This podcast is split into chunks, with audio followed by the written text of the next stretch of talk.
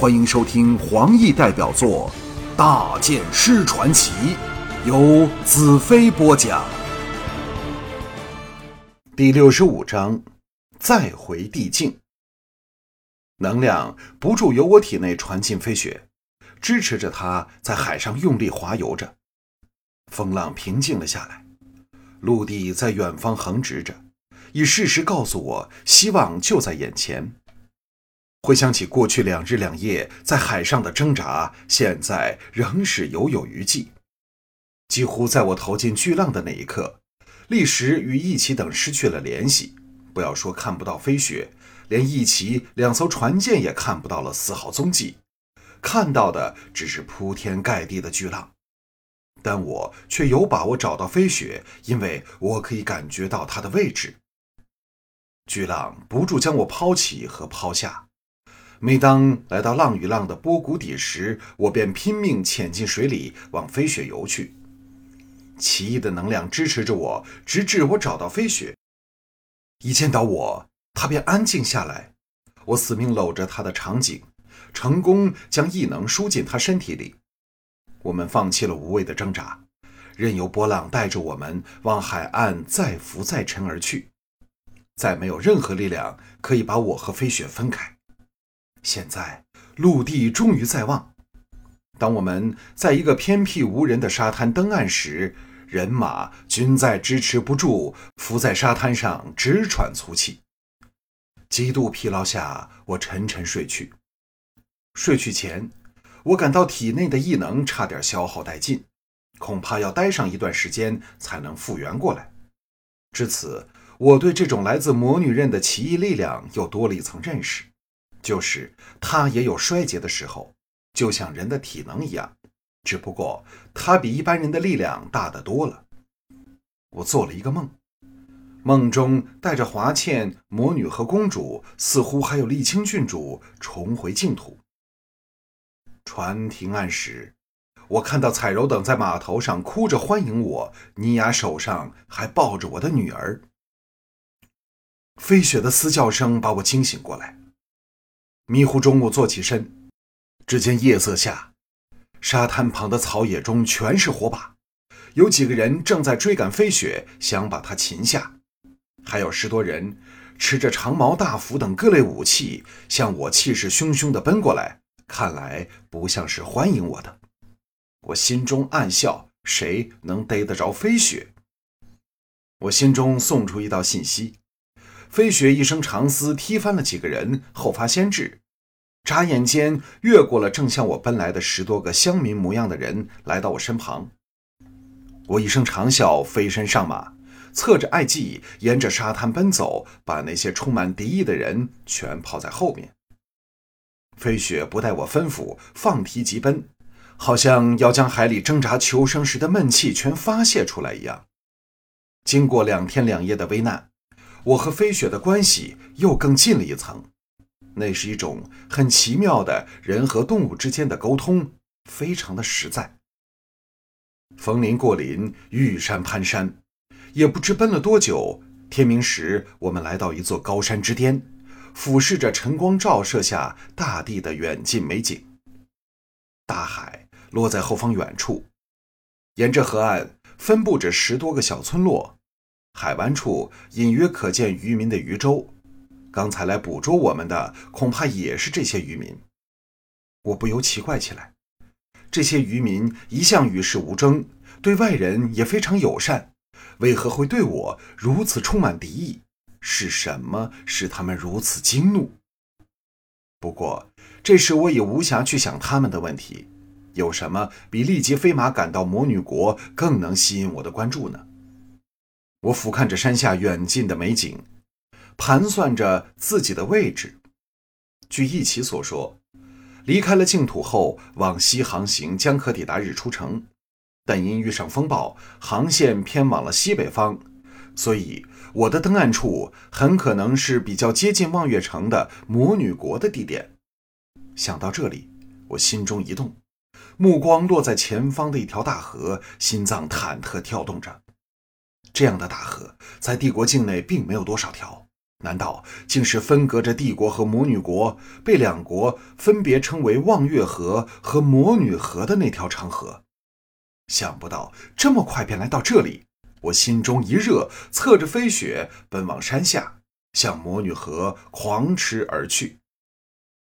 飞雪将它的速度发挥到极致，黄昏时分，终于来到河水奔腾的魔女河旁。到了此刻。我已毫不怀疑，这是帝国人称之为望月河，而魔女国人称之为魔女河的著名河流，因为我看到了上游望月城照亮半边天的辉煌灯火。来到城下，我将锁钩挂在日出城西墙上的边缘处，迅速向上爬去。不一会儿，到了城墙上，瞅准一个机会，避过了守城的巡逻，由另一边落下去，来到城内。经过了一年多，我终于又踏足这充满了甜蜜和痛苦回忆的伟大城市。马原、华倩、神力王、魔女、丽清郡主等人的脸容一一闪过心头。我站在城墙的阴影里，感慨万千。沿着城墙可供十马拉驰的绕城大道，隐有步伐整齐的蹄声传来。我向左方望去。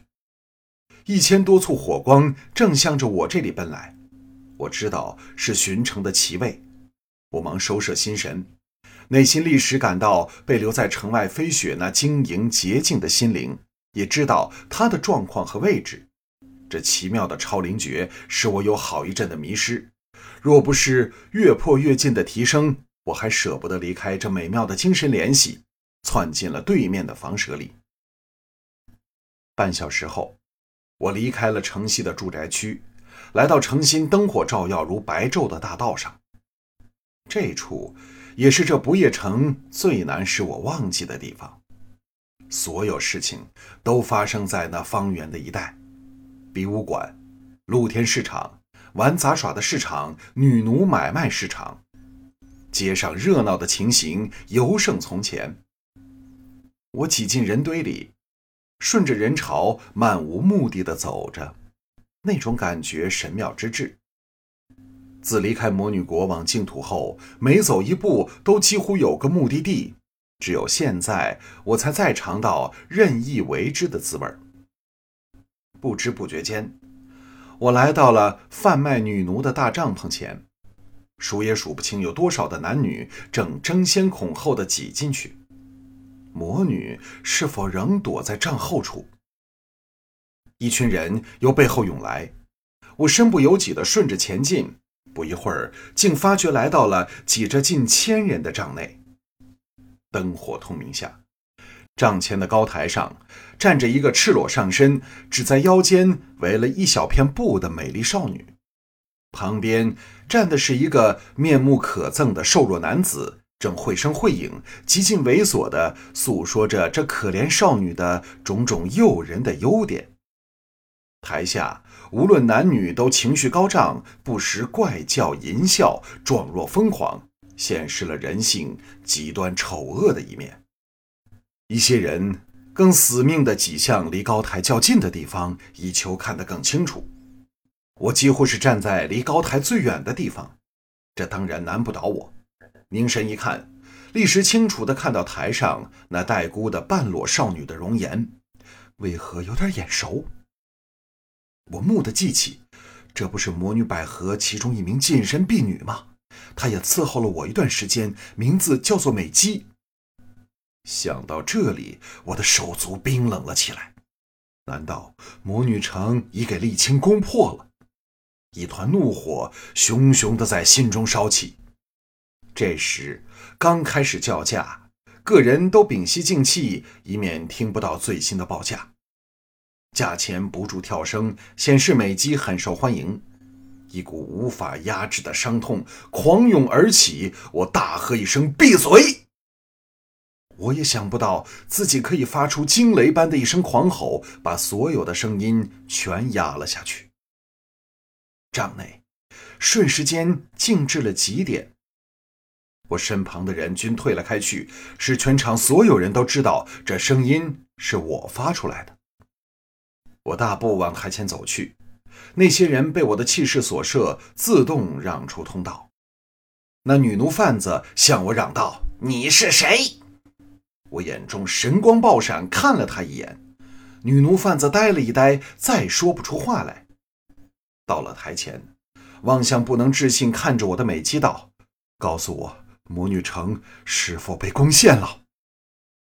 美姬凄然点头，失声痛哭。